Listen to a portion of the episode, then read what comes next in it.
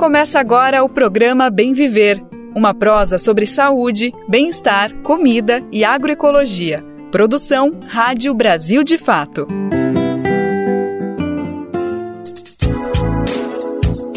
E hoje é quarta-feira, dia 27 de setembro de 2023. Como é bom estar de volta. Quem está por aqui sou eu, Lucas Weber, de volta à nossa prosa diária do Bem Viver, mais um programinha começando. Eu estou por aqui retomando os trabalhos, não sem antes agradecer a Camila Salmásio, Daniel Lamir e toda a equipe do Bem Viver que esteve por aqui, que está por aqui, né, segurando, ajudando essa peteca não cair, ajudando essa produção a ser cada dia mais pensado em você, pensado no bem viver, pensado na nossa coletividade, nessa busca, nessa nossa caminhada rumo à justiça social e ao bem viver. Bom, sem mais delongas, vamos logo falar de tudo que tem se para falar hoje, que tem bastante coisa que a gente preparou. Bora saber os destaques do programa de hoje, que tá só começando. Vamos falar hoje sobre o depoimento do general Heleno.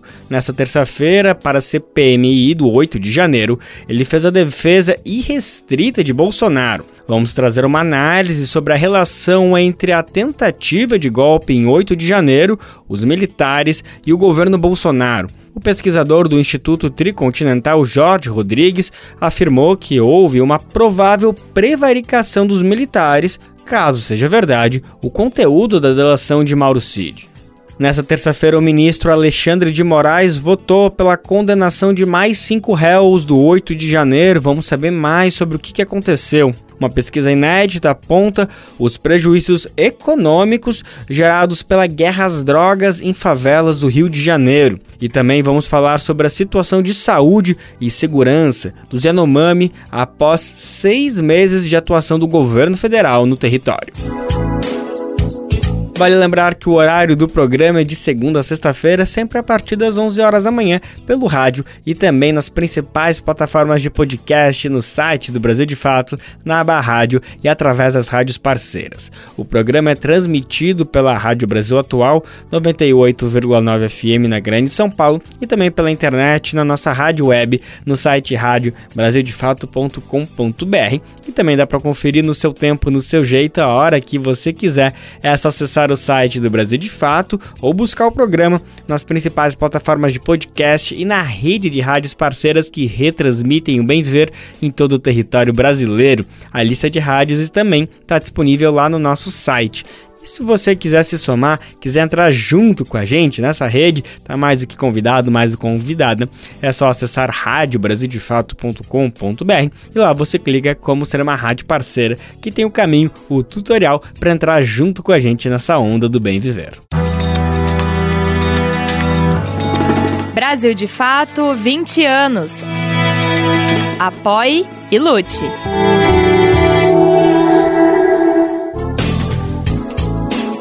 Para começar aqui o programa, olha só isso. A justiça condenou a empresa Cargill por trabalho escravo e infantil de fornecedores de cacau. Ela é responsável pelo processamento de grande parte desse fruto produzido no país. O Ministério Público do Trabalho cobra a responsabilização de toda a cadeia produtiva do cacau, inclusive das indústrias que compram insumos de produtores rurais autuados por irregularidades. Na ação civil pública, o Ministério do Trabalho afirma que a Cargill não adianta, aspas, fingir que não está vendo o uso de mão de obra infantil e análoga de trabalho em fornecedores de cacau, fecha aspas, foi o que declarou o Ministério do Trabalho. Ao menos 148 trabalhadores foram resgatados em fazendas de cacau durante fiscalizações do governo federal, isso entre 2005 e 2019. Flagrantes de violações se concentraram principalmente na Bahia e no Pará, líderes na produção de cacau no país. A gente vai saber mais detalhes, a reportagem é da Repórter Brasil e a locução é de Douglas Matos. A multinacional Cargill foi condenada pela justiça em primeira instância por práticas de trabalho escravo e infantil em plantações de cacau de fornecedores no país. A empresa ainda pode recorrer da decisão. Essa condenação é resultado de uma ação civil pública movida pelo Ministério Público do Trabalho, órgão que cobra a responsabilidade de toda a cadeia produtiva do cacau por parte da empresa, incluindo as indústrias que compram insumos de produtores rurais ao autuados por irregularidades. Em sentença proferida no dia 18 de setembro, a Vara do Trabalho número 39 de Salvador determinou que a empresa pague uma indenização de 600 mil reais por danos morais e coletivos a serem aplicados em projetos de proteção a crianças. Inicialmente, o MPT havia solicitado uma indenização de 119 milhões de reais. Fundada nos Estados Unidos, a Cargill é responsável pelo processamento de grande parte do cacau produzido no país. Em nota enviada à Repórter Brasil, a empresa afirma que não tolera tráfico humano, trabalho forçado ou infantil nas operações ou na cadeia de suprimentos. A multinacional alega ainda que aplica medidas imediatas para suspender fornecedores flagrados em violações. De acordo com os procuradores, a Cargill foi omissa sobre o dever legal de coibir e prevenir que seus fornecedores utilizem mão de obra infantil ou que submetam trabalhadores a condições típicas da escravidão. O Ministério Público do Trabalho ingressou com a ação após compilar diversos flagrantes dessas violações em fornecedores da multinacional. Para os procuradores que assinam a ação, mesmo depois das infrações, a Cargill não adotou mecanismos para evitar a repetição dos problemas. A responsabilização das gigantes do setor faz parte de uma estratégia do Ministério Público do Trabalho, inspirada em obrigações assumidas pelo Brasil em tratados internacionais. Os procuradores também tomam como base o decreto federal com diretrizes nacionais sobre empresas e direitos humanos. O objetivo é combater violações aos direitos humanos e estimular relações éticas em toda a cadeia produtiva beneficiada pelo trabalho escravo ou infantil. De São Paulo, da Rádio Brasil de Fato, com reportagem de Daniel Aidar, da Repórter Brasil. Locução: Douglas Matos.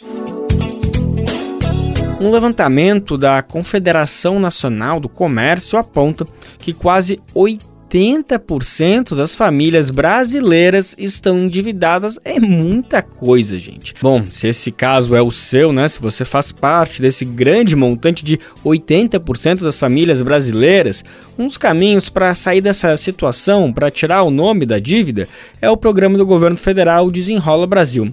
Essa iniciativa oferece melhores condições para sair da inadimplência, como descontos, juros baixos e parcelamento. Na primeira fase, a iniciativa renegociou 13 bilhões de reais em dívidas dos consumidores. Nessa semana começou a segunda fase do desenrolo. Agora, na etapa, o projeto do governo é que as empresas inscritas informem como vão dar descontos aos endividados. Até amanhã, 709 credores vão participar de um leilão de descontos em um sistema desenvolvido pela B3, que é a Bolsa de Valores brasileira. As empresas que oferecerem melhores descontos vão ser contempladas com um fundo de garantia de operações.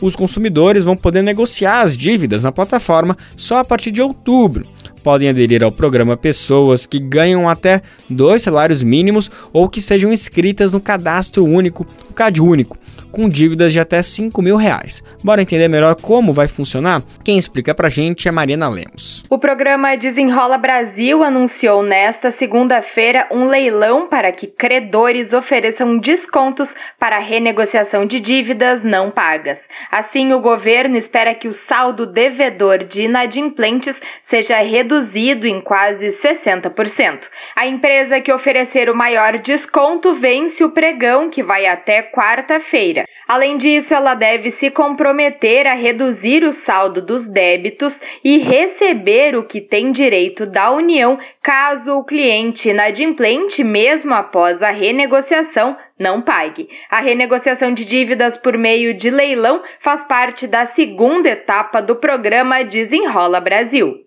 Nela, o foco está nos débitos bancários e não bancários, como conta de luz, água, varejo, educação, entre outras de até 20 mil reais. As dívidas precisam ter sido contraídas até o fim de 2022.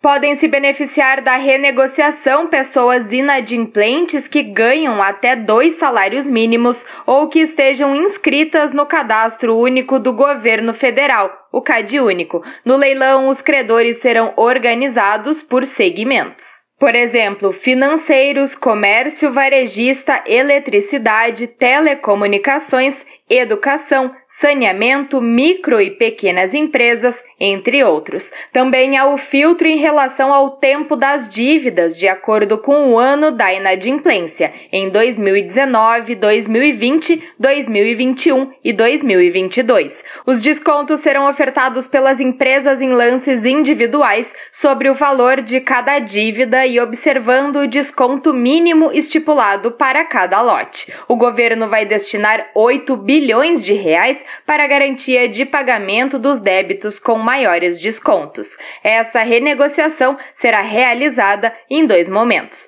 O primeiro voltado para as dívidas com valor atualizado de até 5 mil reais e o segundo para dívidas com valor entre 5 e 20 mil reais. Dívidas de até 5 mil reais somam cerca de 79 bilhões de reais. Já as cobranças de até 20 mil juntas totalizam mais de 161 bilhões de reais. Os valores foram obtidos após o cadastramento de 924 empresas interessadas em renegociar dívidas por meio do programa. A abertura da plataforma de renegociação do Desenrola para a população está prevista para a primeira semana de outubro. Por meio dela, interessados poderão renegociar dívidas com descontos e pagar à vista ou em até 60 meses, com juros de até 1,99% ao mês. Para ingressar na plataforma e poder renegociar as dívidas, é preciso fazer antes o cadastro no site gov.br em contas prata ou ouro. De São Paulo, da Rádio Brasil de Fato, locução Mariana Lemos. Mais detalhes sobre a segunda fase do Desenrola, é, vai lá no nosso site brasildefato.com.br e busca pela matéria em rádio na área de serviço. Lá, inclusive, se você quiser ouvir de novo ou compartilhar com alguém alguma matéria que você gostou ou quer né, ouvir com mais detalhes do Bem Viver, tá tudo lá, tudo baratinho, ou melhor, tudo de graça. Vamos falar um pouco de segurança pública. Olha só esse dado. Nas operações policiais, além de afetar a rotina dos moradores, as comunidades que precisam ter que sair para trabalhar em meia troca de tiros, comércio fechando por segurança, crianças tendo aulas interrompidas, a estratégia de combate às drogas praticada pelo Estado traz prejuízos de até 14 milhões de reais por ano na economia das comunidades do Rio de Janeiro. Isso é o que aponta uma pesquisa inédita do Centro de Estudos de Segurança e Cidadania. Além dos moradores, as operações policiais atingem negativamente os comerciantes, que perdem até 2 milhões e meio de reais por ano. Esses dados representam apenas o orçamento de duas comunidades do Rio. E esse é o resultado da interrupção do sistema provocado por danos em equipamentos públicos devido a ações policiais no complexo da Penha e de Manguinhos. Bora saber mais detalhes? Quem conta pra gente é Talita Pires. O impacto da chamada guerra às drogas no Rio de Janeiro atinge a população de diferentes formas. O orçamento de moradores e comerciantes de favelas que sofrem diariamente com a violência provocada por agentes de Estado é afetado de forma significativa. É o que revela a pesquisa Favelas na Mira do Tiro Impactos da Guerra às Drogas na Economia dos Territórios. O levantamento, inédito, foi realizado pelo Centro de Estudos de Segurança e Cidadania. Esta é a quarta etapa do projeto Drogas Quanto Custa Proibir. Nesta fase, a pesquisa analisou os complexos de favelas da Penha e Manguinhos, na zona norte da cidade. Os dois territórios tiveram a maior incidência de tiroteios decorrentes de ações policiais entre junho de 2021 e maio de 2022. Segundo o estudo, somando a população dos dois locais, o prejuízo anual estimado é de 14 milhões de reais para os moradores em decorrência de ações da polícia. Também foi calculado um prejuízo de 2 milhões e meio de reais para os comerciantes e prestadores de serviços dessas comunidades. Da Rádio Brasil de Fato, com reportagem de Jéssica Rodrigues no Rio de Janeiro, locução Talita Pires. O ex-ministro de Gabinete de Segurança Institucional do governo Bolsonaro, Augusto Heleno, compareceu à sessão da CPMI que investiga os atos ocorridos em 8 de janeiro. Na oitiva, ele afirmou que desconhece a tal da minuta do golpe, como é conhecido esse documento de garantia da lei e ordem. Abre aspas. Nunca nem ouvi falar, disse o general Heleno.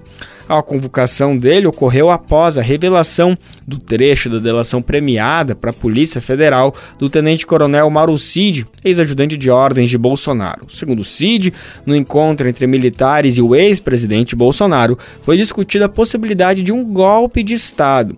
Heleno tentou não comparecer na CPMI, mas o STF recusou o pedido. Augusto Heleno era um dos ministros mais próximos a Bolsonaro e tentou desqualificar a delação de Mauro Cid e comentou que se trata de uma fantasia. Isso aspas dele, ele falou fantasia. Quando questionado pela senadora Elisiane Gama se ele mantinha opinião sobre a possibilidade de fraude nas eleições do ano passado, Augusto Heleno perdeu o controle e reagiu com palavrões contra a senadora. Pois é, né? A CPMI também vai ouvir o general Braga Neto na próxima semana, dia 5 de outubro. Além de candidato à vice-presidência na chapa de Bolsonaro, Neto foi ministro da Defesa e da Casa Civil e também é considerado um dos principais conselheiros do ex-presidente.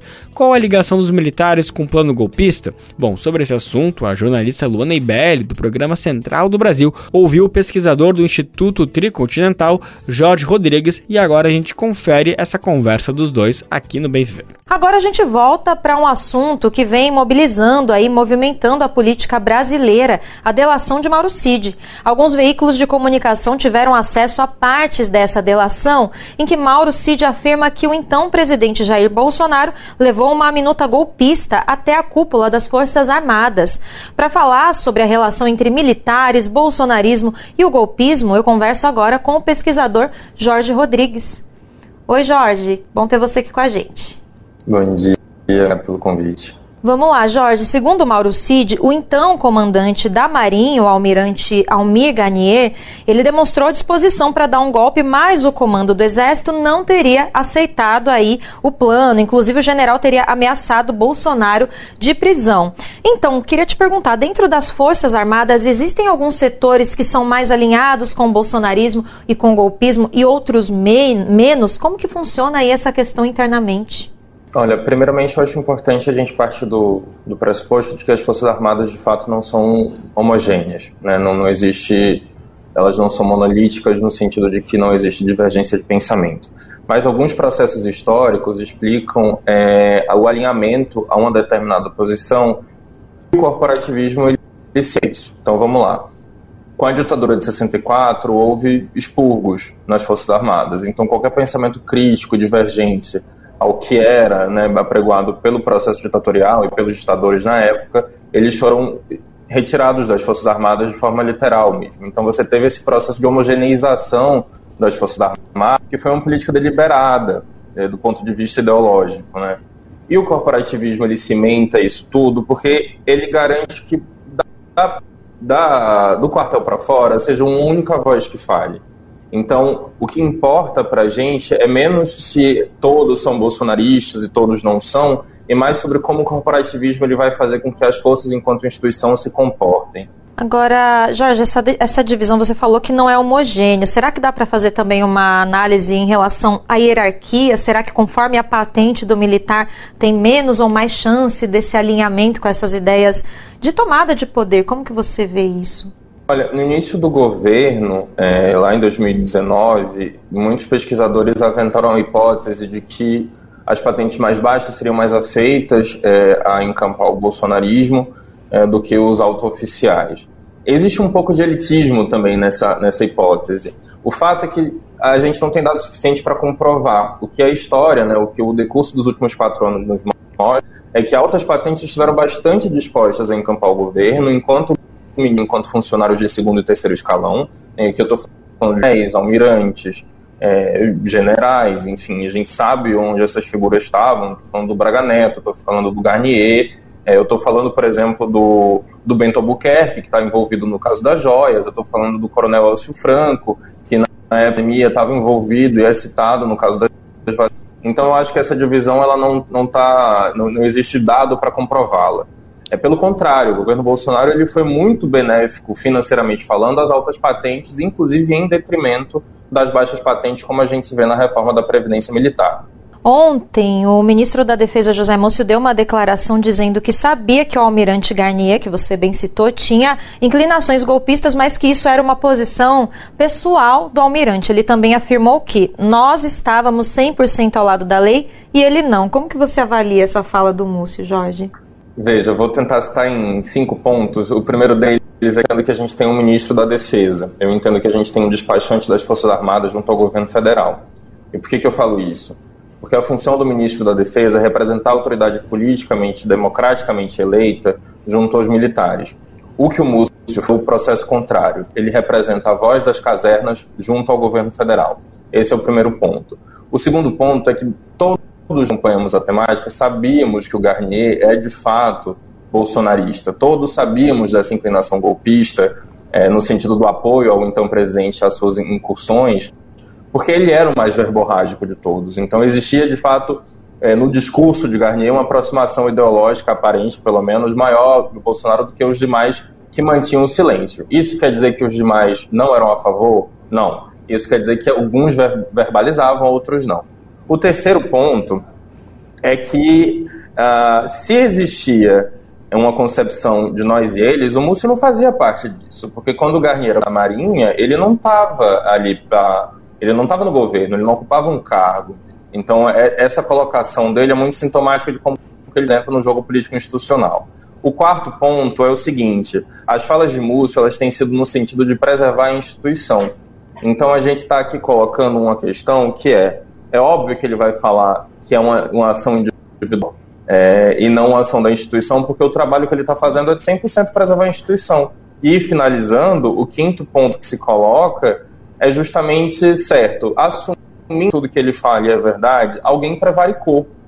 Porque se houve uma proposta de, de uma minuta de golpe, um comandante de uma força armada se colocou disposto e apresentou as tropas, e os demais, que eram contrários, não fizeram nada, houve no mínimo prevaricação grave, a gente precisa acompanhar mais. Agora eu queria que, só para resumir, que a gente já está quase acabando o nosso tempo, é, a senadora da, a relatora da CPMI, senadora Elisiane Gama, afirmou que a delação de Cid traz luz aí para a autoria intelectual dos atos golpistas. Como que você acha que essas falas do Cid, então, podem impactar o encaminhamento da comissão?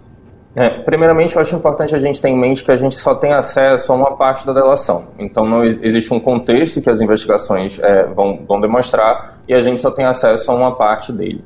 É, eu concordo com, com a senadora Elisiane Gama no sentido de que o que a, o que a delação coloca materialmente são vias de investigação para a Polícia Federal. A gente tem é, esse instrumento jurídico, mas a gente não pode incorrer no mesmo equívoco durante que foi operacionalizado durante a Operação Lava Jato, que é assumir a delação por si mesma. Eu entendo e concordo com a senadora à medida que abre-se flancos para investigações da Polícia Federal que vão ampliar o envolvimento de alta cúpula militar nesse processo golpista que teve a figura, né, na figura do 8 de janeiro, sua, sua representação mais apropriada, mais simbólica. Isso aí, Jorge. Te agradeço por mais essa participação, por essa análise e até uma próxima oportunidade. Eu que agradeço. Muito obrigado. Eu conversei com o pesquisador do Instituto Tricontinental, Jorge Rodrigues. Foi retomada nesta terça-feira o julgamento dos golpistas do 8 de janeiro o ministro do Supremo Tribunal Federal, Alexandre de Moraes, votou pela condenação de mais cinco réus acusados de executarem os atos golpistas. Moraes propôs penas que variam de 12 a 17 anos. As ações estão sendo julgadas individualmente no plenário virtual da Corte. Os demais ministros vão votar no sistema até o dia 2 de outubro. Vamos saber melhor como está funcionando esse sistema de plenário virtual? Quem conta pra gente é Ana Lúcia Caldas. Na madrugada desta terça-feira, o Supremo Tribunal Federal iniciou o julgamento virtual de mais cinco acusados pelos atos antidemocráticos de 8 de janeiro. Até 2 de outubro, dez ministros estão aptos a votar. O primeiro a depositar o voto foi o relator ministro Alexandre de Moraes.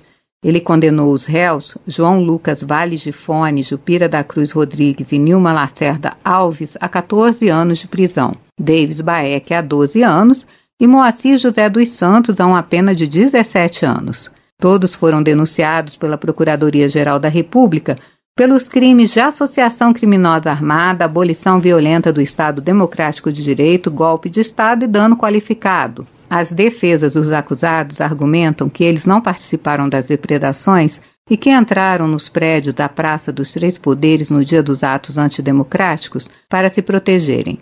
É o caso de João Lucas Valles de Fone.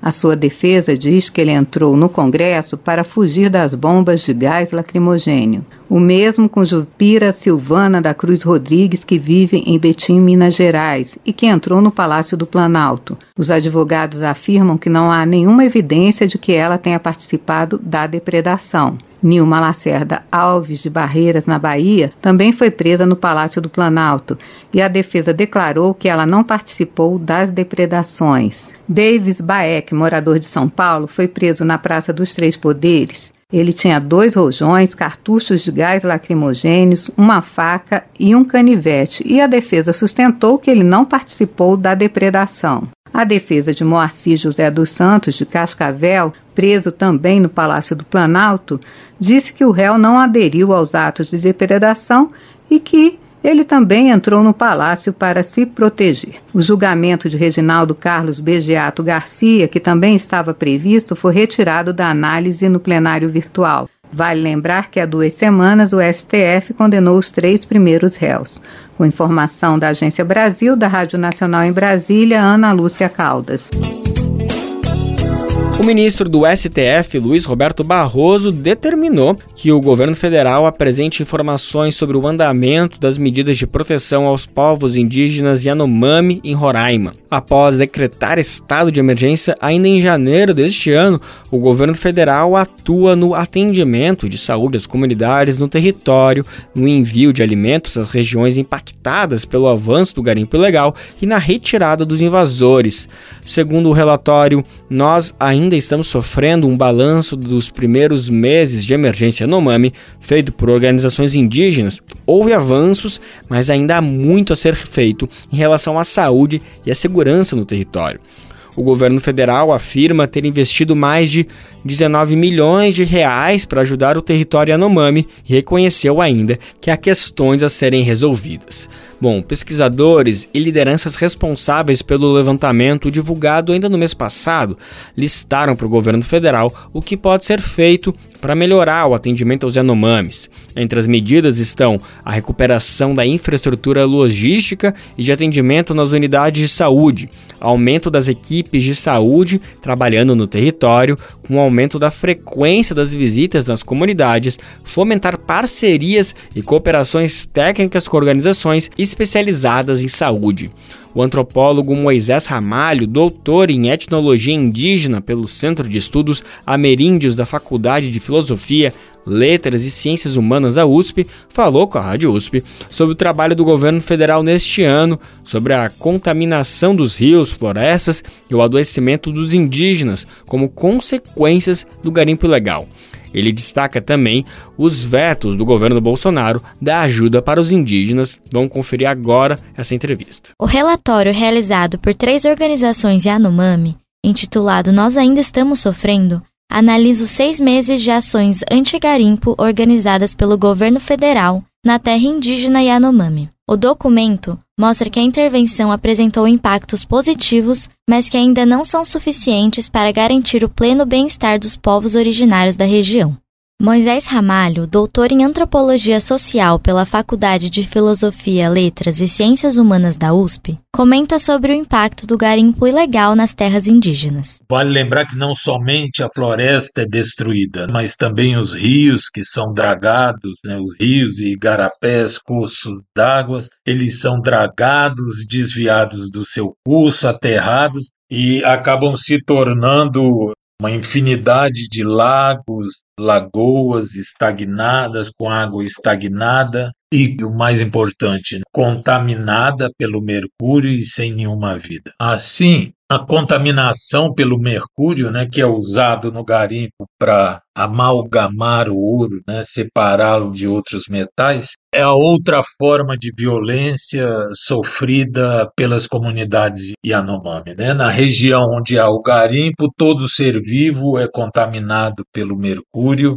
Vale lembrar que a razão entre o uso de mercúrio e a produção de ouro no garimpo é de um para um. Ou seja, para cada tonelada de ouro retirada da terra indígena Yanomami, temos uma tonelada de mercúrio que entra na floresta para contaminar rios, igarapés, floresta e todo ser vivo. A herança histórica da violência e desrespeito diante dos povos originários ainda se reflete na política brasileira e produz consequências fatais. Ramalho pontua de que forma o último governo contribuiu para a devastação do território e do povo Yanomami, especialmente durante o período pandêmico. Durante um momento em que os povos indígenas mais precisavam da proteção do Estado, que foi uh, uh, durante os anos da pandemia de Covid-19. O que fez o governo Bolsonaro vetou na Lei 14.021 de 2020 a lei que previa medidas de proteção às comunidades indígenas durante a pandemia vetou 16 dispositivos que determinavam e previam acesso à água potável, material de higiene, leitos hospitalares, respiradores. Água potável, vale lembrar, no caso Yanomami, era de extrema necessidade na medida em que todo uh, Igarapé, os, os principais rios e fontes de água estava sendo contaminada pelo mercúrio. Essa tragédia que assistimos entre os Yanomami demonstra, eu creio, de maneira mais crua possível, em que país nós ainda vivemos. Né? Moisés Ramalho reforça que o reconhecimento e proteção dos povos devem ir além do meio jurídico e se estabelecer no plano prático das ações políticas. Diante desse inferno vivido ainda hoje pelos Yanomami, que o Estado brasileiro reconhece como crise humanitária, esse calvário que já dura vários anos, quase uma década, causado pela invasão do seu território por milhares de garimpeiros e mineradores, é preciso, antes de mais nada, que o Estado cumpra a sua obrigação, que é realizar a desintrusão da terra indígena Yanomami e garantir a sua proteção de forma efetiva e duradoura, como várias medidas judiciais determinam. O relatório ainda recomenda cerca de 32 medidas para combater a complexa problemática, como maior auxílio para a saúde dos indígenas, a ampliação do monitoramento das regiões demarcadas e o alinhamento dos planos federais com as organizações locais. Eu conversei com Moisés Ramalho, doutor em antropologia social pela Faculdade de Filosofia, Letras e Ciências Humanas da Universidade de São Paulo, sobre a situação atual dos Yanomami diante do garimpo ilegal. Raquel Tieme, da Rádio USP São Paulo.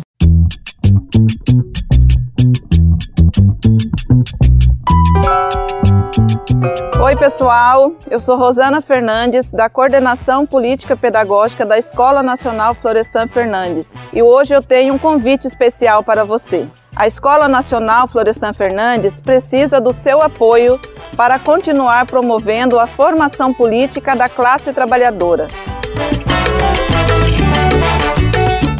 Desde 2005, mais de 40 mil pessoas do Brasil e do mundo já passaram pela Escola Nacional, que continua existindo por meio da solidariedade dos movimentos populares e associados que contribuem com esse projeto. Conheça o trabalho e seja um amigo da Escola Nacional Florestan Fernandes. Acesse www.amigosenff.org.br e saiba mais.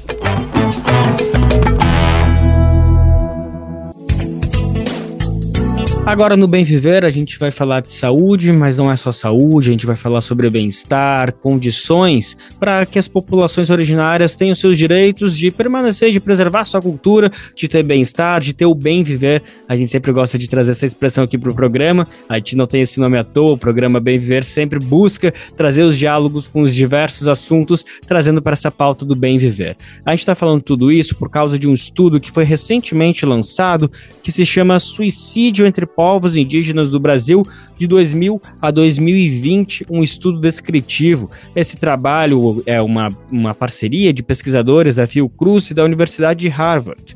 E a gente vai conversar com um dos responsáveis, o principal responsável por essa pesquisa, que é o epidemiologista Jessen Orelana. Ele é chefe do Laboratório de Modelagem, Estatística, Geoprocessamento e Epidemiologia do Instituto Leônidas e Maria Deane, isso da Fiocruz da Amazônia.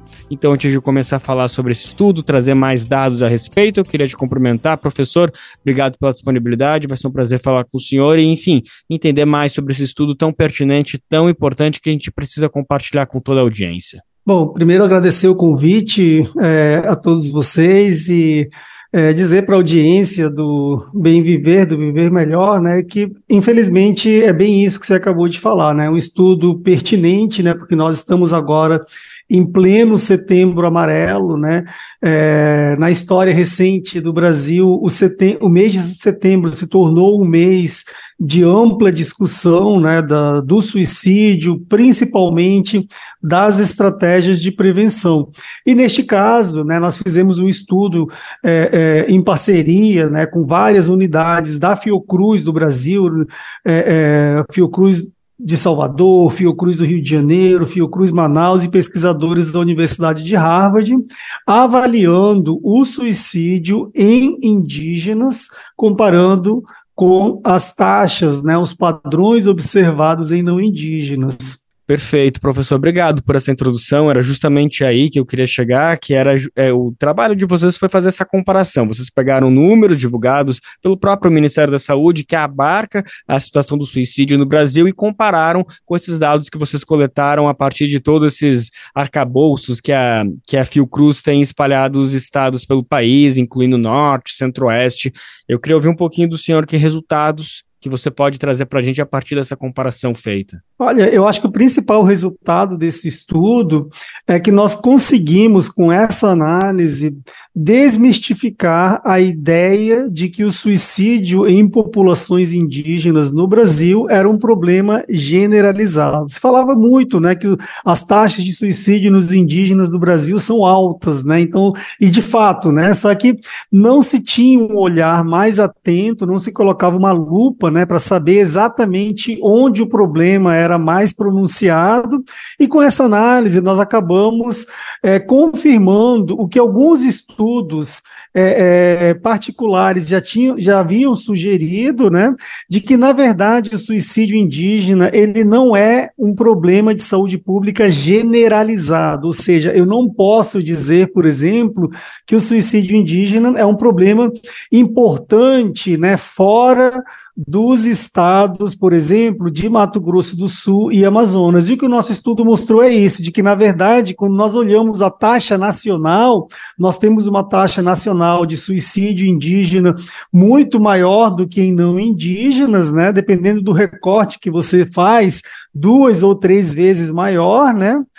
Mas, no entanto, quando você exclui dessa análise, por exemplo, estados como Mato Grosso do Sul e o estado do Amazonas, as taxas de suicídio entre indígenas e não indígenas ficam muito parecidas, portanto, comprovando de que o suicídio indígena não é um problema de saúde pública generalizado e que ele se concentra basicamente em duas unidades da federação, em dois estados do Brasil. Repito, Mato Grosso do Sul e Amazonas na região norte. Ótimo, professor. Eu acho que é um passo fundamental para a gente começar a entrar no problema e conseguir investigar ele com lupa e com propriedade. Esse estudo, de alguma maneira, já consegue minimamente entender por que, que talvez essas taxas tão expressivas, tão concentradas nesses dois estados, professor?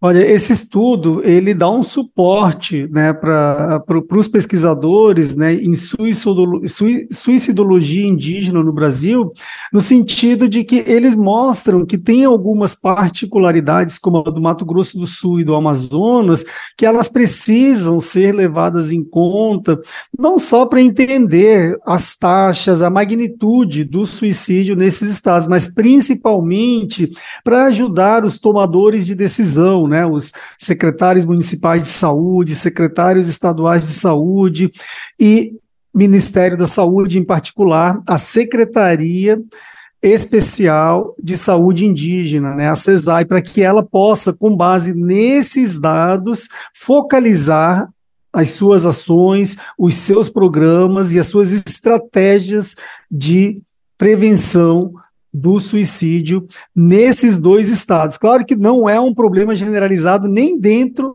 do Mato Grosso do Sul e nem dentro do estado do Amazonas. Né? Nós sabemos que no estado do Mato Grosso do Sul, ele se concentra, tanto no estado do Mato Grosso do Sul como no Amazonas, esse suicídio indígena se concentra essencialmente dentro de terras indígenas, ou seja, em territórios indígenas. É muito difícil você ver um indígena se suicidando fora de territórios indígenas, sejam territórios reconhecidos pelo poder público, nesse caso pela União, ou não reconhecidos. E por que eu estou falando em territórios reconhecidos? Você me perguntou sobre as causas do suicídio, né?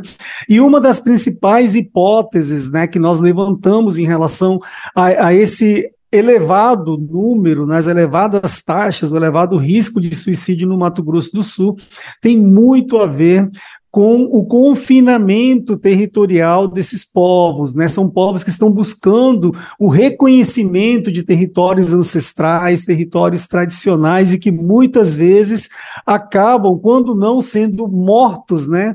É, é, é, por fazendeiros, grileiros e tantos outros atores da sociedade que buscam a todo custo, né?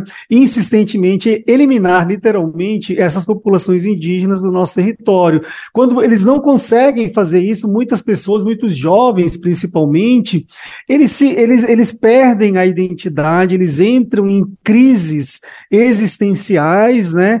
É, e acabam, no final das contas, tirando a sua própria vida em função desse confinamento territorial, desses conflitos históricos, né, principalmente entre os indígenas Guarani e Kaiowá. Né? Em outros contextos, como o do Amazonas, por exemplo, né, o, o problema com o álcool e outras drogas também costuma ser um, um problema importante, né? muitas questões é, é, culturais, às vezes, né, de, é, é, é de algum algumas dificuldades de jovens entenderem, por exemplo, por que que dentro, da, dentro do contexto indígena, né, você é, é, é, é meio que obrigado, por exemplo, a aceitar casamentos que são decididos pelos pais, pelo pai em geral, é, é, em situa criando situações de sofrimento, principalmente de meninas, né? Meninas menores de 18 anos em geral, que acabam, na verdade, fazendo uma opção né, por não se casar e acabam sofrendo com isso e no fim das contas, em algumas situações, sem generalizar, né, acabam tirando a sua própria vida ou se suicidando. Né. Outra situação muito comum na região norte, né, aqui no Amazonas em especial, para que justifica parte dessas altas taxas de suicídio, é a falta de expectativa de muitos indígenas, né, de muitos jovens, a dificuldade de inserção no mercado de trabalho, né, jovens que terminam, por exemplo, o ensino médio e não conseguem se inserir no mercado de trabalho, não conseguem entrar em uma universidade. Então, esse conjunto de fatores, né, culturais, econômicos, né, é, é, é, e, e, muitas vezes até psicológicos, né, sofrimento psicológico, falta de assistência psicológica psicológica, né, da assistência psicossocial em terra indígena, acaba contribuindo para esse risco elevadíssimo de suicídio nesses dois estados, principalmente, Mato Grosso do Sul e Amazonas, Lucas. Professor, eu acho que o mais precioso de toda essa conversa são as suas análises, essa percepção, enfim, esses resultados que a gente está conseguindo discutir um pouquinho, mas de repente seria importante, só para quem está nos acompanhando, ter um pouquinho mais de dimensão da magnitude desses números, de como eles são impressionantes. O senhor poderia compartilhar um pouquinho desses resultados numericamente, só para a gente entender por que, que realmente a gente precisa olhar com uma atenção especial para a situação da população indígena, tanto do Amazonas como do Mato Grosso do Sul, por favor? Olha, só para vocês terem uma ideia, sem é, fazer desagregações, né, sem olhar especificamente para o que acontece em termos de taxas de suicídio, de risco de suicídio em indígenas de estados como Mato Grosso do Sul ou Amazonas, olhando no nível nacional, nós temos taxas de suicídio indígenas cerca de duas vezes mais né, em indígenas quando comparados a não indígenas. Quando nós colocamos uma lupa né, para ver a gravidade do problema em determinados grupos, como, por exemplo, é, é, é, jovens de 10 a 24 anos, né, homens né, em especial, você percebe que essas taxas chegam a valores exorbitantes, né, como 74 para cada 100 mil habitantes, né, no caso é, é, do, do, ano de 2017 ou até mesmo de 52 para cada 100 mil habitantes em 2018. Né? Então são dados muito altos, né? dados considerados é, é, é, exorbitantes, né? que acabam mostrando de forma contundente de que o suicídio indígena é um problema e um problema sério e, infelizmente, ainda invisibilizado do ponto de vista da saúde pública, né? Então, é, eu acho que são questões que nós precisamos, de uma vez por todas, entender, né? De que ele, inclusive, se manifesta de forma diferente. Se você olha as populações não indígenas, o grupo de maior risco para o suicídio, historicamente, é o grupo dos idosos, né? O grupo das pessoas com 60 anos ou mais. Nas populações indígenas, é o contrário, são os jovens, né? Justamente todas aquelas aqueles indivíduos, aquelas pessoas que teriam uma vida para trilhar pela frente, né? Elas acabam tirando as suas vidas precocemente, Lucas. Professor, o estudo analisa né, um, um recorte de 20 anos, né? A gente está falando de 2000 a 2020, então a gente tem três anos aí que ainda não foram abarcados, que, enfim, infelizmente não devem ser três anos que conseguiriam mudar drasticamente para melhor essa situação. E não, não temos aí grandes marcos que conseguiriam, eu imagino, né? Que conseguiriam trazer uma resposta diferente. Mas, de qualquer forma, eu queria ouvir o senhor se uh, você acredita que nesses nove meses quase completos de governo que a gente tem na gestão Lula, a gente já consegue ver talvez respostas para melhorar um pouco esse cenário diante dos conflitos que você estava trazendo na pergunta anterior, das possíveis causas. Você acredita que o governo, isso em ações integradas que visam o Ministério da Saúde, o Ministério dos Povos Indígenas e em outras, outras áreas que também tem super a ver com essa questão que a gente está tratando aqui, você acha que é, os caminhos estão sendo trilhados para reverter esse quadro? Olha, sem dúvida, as expectativas né, em relação ao que pode acontecer nos próximos anos, é, é, em termos de políticas públicas voltadas para prevenção e especificamente para redução das taxas de suicídio indígena no Brasil, é um cenário favorável, né, Lucas? Por quê? Porque você tem um governo que se preocupa, ao contrário do governo anterior, com a questão fundiária no Brasil, com a questão territorial que é sagrada para a maioria dos povos indígenas do Brasil, né? Você tem um governo que se preocupa com inclusão social por meio de cotas em universidades, né? A, a unidade da Fiocruz Amazônia, por exemplo, ela é a primeira unidade do Brasil a oferecer uma turma de mestrado acadêmico para indígenas, por exemplo. Então, é esse governo que permite, né, incluir os indígenas dentro da agenda de prioridades do Estado brasileiro. Né? E nós sabemos que uma das principais causas do suicídio são as iniquidades. Né? E como o governo Lula está bem mais preocupado né, do que o governo anterior em relação à redução das iniquidades, promovendo inclusão desses indivíduos em políticas públicas de saúde, em políticas públicas educacionais, né? É, lidando com a questão territorial, né, de posse e uso da terra dos indígenas e investindo em programas de saúde mental, eu não tenho dúvidas que no pior dos cenários nós vamos ter uma interrupção né, do aumento das taxas de suicídio. Porque o que nosso estudo mostrou foi que nós estávamos numa tendência de aumento das taxas de suicídio em indígenas no Brasil. Né? Então, acho que se o governo Lula continuar com essas políticas né, é, é, que visam redução de iniquidades, não só de saúde educacionais, mas também territoriais, a nossa expectativa é que no pior dos cenários essas taxas de suicídio elas deixem de aumentar, ou seja, estabilizem, o que de certa forma acaba não sendo um cenário ideal, mas com certeza melhor do que o cenário de aumento. Né? É muito difícil, Lucas, nós mudarmos um padrão de tendência de mortalidade em uma gestão de apenas quatro anos. Né? Tendência de mortalidade ela demora um pouquinho mais para mudar. Né? Então, é diferente de uma tendência de uma doença aguda infecciosa que você consegue com políticas né, específicas para redução da circulação viral, por exemplo, como foi no caso da Covid, achatar a curva em algumas semanas, em alguns meses. Né? No caso da mortalidade é um pouco mais complicado. Né? Seria uma falácia eu dizer aqui que nós vamos reduzir drasticamente né, a mortalidade por suicídio no Brasil é, é, é, com essas políticas, digamos assim, pró-inclusão dos indígenas na agenda do Estado brasileiro. Mas, sem dúvida, é algo que nos deixa bastante bastante otimistas, digamos assim, para os próximos anos. Professor, eu tenho certeza que a gente vai voltar a conversar, tem muita coisa pertinente nesse estudo que o senhor realizou, conduziu, então eu acho que por hoje a gente deu conta do principal, mais portas abertas para a gente conseguir seguindo o debate por aqui, viu? Eu que agradeço mais uma vez pelo convite e me coloco à disposição para futuras colaborações. Obrigado. Nós acabamos de conversar com o epidemiologista Jessen Orelana, ele é chefe do Laboratório de Modelagem Estatística, Geoprocessamento e Epidemiologia da Fiocruz Amazonas. Ele é o responsável pelo estudo Suicídio entre Povos Indígenas do Brasil de 2020 a 2020, um estudo descritivo. O trabalho traz, por exemplo, que em 2018 Homens da região centro-oeste e norte, dentro de terras indígenas, chegaram a alcançar uma taxa de suicídio de 73 para cada 100 mil habitantes, ou seja, 73 pessoas a cada 100 mil habitantes cometeram suicídio em 2018.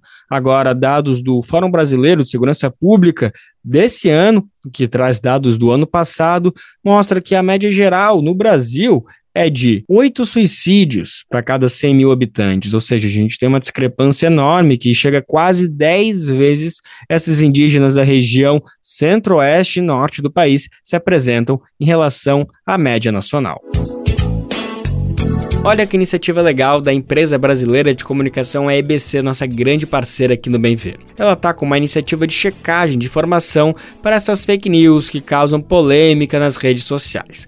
É o programa Não Se Engane é um projeto de combate às fake news. Neste episódio que a gente vai ouvir agora, do Não Se Engane, ela desmente a informação de que o aumento da alíquota de imposto de renda vai para 35%. E também fala de outra, olha só, que teria sido gravado um vídeo na reunião de encerramento do G20 na Índia, em que o presidente Lula e a primeira-dama Janja teriam furtado canetas valiosas. Vê se pode. Vamos conferir aí então essa iniciativa da EBC.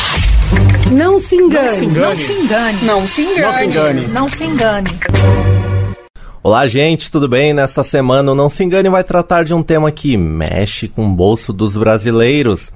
Tem circulado na internet, e não é de hoje, uma mensagem dizendo que o governo editou um decreto que aumentaria a alíquota do imposto de renda para 35%. O texto tem algumas características de fake news, como caráter vago, tom alarmista e o pedido de compartilhamento. E ao apurarmos o conteúdo, descobrimos que ele é mesmo falso. Ao contrário do que aponta o texto, não consta nenhuma decisão de aumento de imposto de renda entre os decretos presidenciais recentes. Mais do que isso, o Ministério da Fazenda desmentiu a fake news. Em nota, a assessoria da pasta afirmou que a informação não procede, que é falsa e que não é possível mudar a alíquota do imposto de renda por meio de um decreto. Ou seja, o aumento não poderia ser efetuado sem passar pelo Congresso. A informação é reforçada pelo economista José Luiz Panhossati, professor da ENAP. É fake news a notícia que tem circulado nas mídias sociais que houve alteração da tabela do imposto de renda é, as alíquotas continuam as mesmas, entre 7,5% e 27,5% é, por cento da renda. O que houve no imposto de renda foi sim uma elevação né, do, da isenção do imposto para aquelas pessoas que ganham menos. Né? A mudança que o economista se refere é o aumento da faixa de isenção no imposto de renda de R$ 1.903 para R$ 2.640 sancionado pelo governo em setembro de 2023. Ou seja, Não só a alíquota do imposto de renda não aumentou para 35%, como foi a faixa de isenção do IR que aumentou em 2023. O texto que está circulando é falso. E você sabia que você pode participar aqui do Não Se Engane? Basta enviar uma mensagem para as nossas redes sociais com a sugestão de tema para ser checado. Você também pode enviar um e-mail para não se engane@ebc.com.br ou ainda mandar a sua sugestão em vídeo para aparecer aqui no Não Se Engane. E a pergunta de hoje é do internauta Sirley de Menezes, de Nova Iguaçu, Rio de Janeiro. Ele quer saber se é real um crime atribuído ao presidente Lula. Desvenda aí pra gente essa ladainha que estão dizendo aí que Lula roubou aí canetas aí no G20. Qual é que é? E as fake news? Muito obrigado, um grande abraço. Obrigado, Sirley, pelo envio. O vídeo é acompanhado de uma narração que acusa o presidente de ter roubado canetas valiosas. Nesse exato momento, ele entrega as canetas na mão da comparsa. E a comparsa coloca dentro da bolsa. E ela tenta ludibriar alguém que está próximo para que a pessoa não perceba que ela fez o furto. A acusação é falsa. Lula, na realidade, estava recolhendo seus pertences do local em que participou da reunião. Para piorar, não se tratava de uma caneta valiosa. Aliás, sequer era uma caneta. No Twitter, a primeira-dama Janja Lula da Silva fez uma publicação mostrando os itens que aparecem no vídeo. Tratam-se de alguns lápis entregues pela organização do G20. Esserley, a informação não procede, não houve roubo de caneta. Aliás, não houve nem caneta. É fake. É isso aí, gente. Valeu. Até a próxima. E lembre-se: não se engane, não engane e não seja enganado. Idealização, roteiro e apresentação: Edgar Matsuki. Apoio à produção: Simone Magalhães. Coordenação de projeto: Beatriz Arcoverde e Cíntia Vargas. Uma produção do jornalismo web e da Rádio Agência Nacional. Falando em imposto de renda, a Receita Federal liberou a consulta para o último lote de restituição do Imposto de Renda 2023. Mais de 1 milhão e 300 declarações caíram na malha fina, que é quando a declaração fica retida por alguma informação errada ou diferentes das fornecidas por entidades que precisam prestar contas ao leão à Receita. Se esse foi o seu caso, pode correr o risco de atraso no recebimento da restituição e de receber uma multa do fisco. Vamos entender melhor? Explica pra gente, Douglas. Com a liberação da consulta ao quinto e último lote da restituição do imposto de renda de 2023, que teve como ano base 2022, a Receita Federal confirmou também o total de declarações retidas na malha fiscal, a famosa malha fina. Foram 1 milhão e 366 mil pessoas os contribuintes que fazem parte dessa lista devem procurar Receita para apresentar documentos que comprovem os dados apresentados. E para confirmar a situação, é possível fazer por meio do aplicativo Meu Imposto de Renda, que fica disponível no site oficial da Receita ou nas lojas de aplicativos Google Play e App Store. Depois de fazer o login, é preciso clicar em Pendências de Malha. O sistema aponta as pendências e os motivos. Caso a declaração tenha caído em malha devido a algum erro no preenchimento ou pelo fato de o contribuinte ter deixado de informar algo, é possível fazer uma retificação. Mas isso só é possível para pessoas que não receberam termos de intimação para corrigir a declaração do imposto. O contribuinte que considera que todas as informações estão corretas e que a pendência tem relação com a apresentação de documentos, é possível antecipar a entrega desses documentos comprobatórios. Nesse caso, o envio deve ser feito de forma digital por meio do portal ECAC depois da entrega dos documentos, é feita uma análise pela equipe da Receita. Caso sejam comprovadas as informações que estavam pendentes, a declaração deixa a malha fina e começa a ser processada. Porém, não há prazo definido para que essa análise seja feita. Segundo dados da própria Receita Federal, a principal causa de retenção na malha fina foram as deduções, 58% dos casos, especialmente em relação a despesas médicas omissão de rendimentos com mais de 27,5%, divergências entre valores de imposto de renda retido na fonte e informado e declarado, 10% dos casos, e deduções de imposto devido, mais de 4% foram os outros motivos para retenção. A Receita divulgou ainda que cerca de 955 mil declarações que caíram na malha são de contribuintes que têm imposto a receber, enquanto 386 mil têm imposto a pagar. No caso de 26 mil pessoas, não há valor a restituir nem a pagar. De São Paulo, da Rádio Brasil de Fato, locução Douglas Matos. E assim, mais um Bem Viver chega ao fim. Muito obrigado pela sua companhia. A gente se fala, a gente se ouve de novo amanhã, a partir das 11 horas da manhã. Lembrando que você pode ouvir o programa na Rádio Brasil Atual, 98,9 FM na Grande São Paulo, ou no site radiobrasildefato.com.br. O programa vai ao ar em diversas rádios pelo país e a lista completa de emissoras que retransmitem o Bem Viver você encontra no nosso site na matéria de divulgação diária do programa. Aqui a gente aproveita para agradecer esses veículos por estarem com a gente. O Bem Viver também fica disponível como podcast no Spotify, Deezer, iTunes e Google Podcast. Este programa teve apresentação de Lucas Weber e roteiro de Annelise Moreira, edição e produção de Daniel Lamir e Douglas Matos, trabalhos técnicos de André Parocha, Edson Oliveira e Lua Gattinone, coordenação de rádio e TV Muniz e Ravena, diretora de programas de áudio Camila Salmásio, direção executiva Nina Fidelis, apoio toda a equipe de jornalismo do Brasil de Fato. Você ouviu o programa Bem Viver, uma prosa sobre saúde, bem-estar, comida e agroecologia. Produção Rádio Brasil de Fato.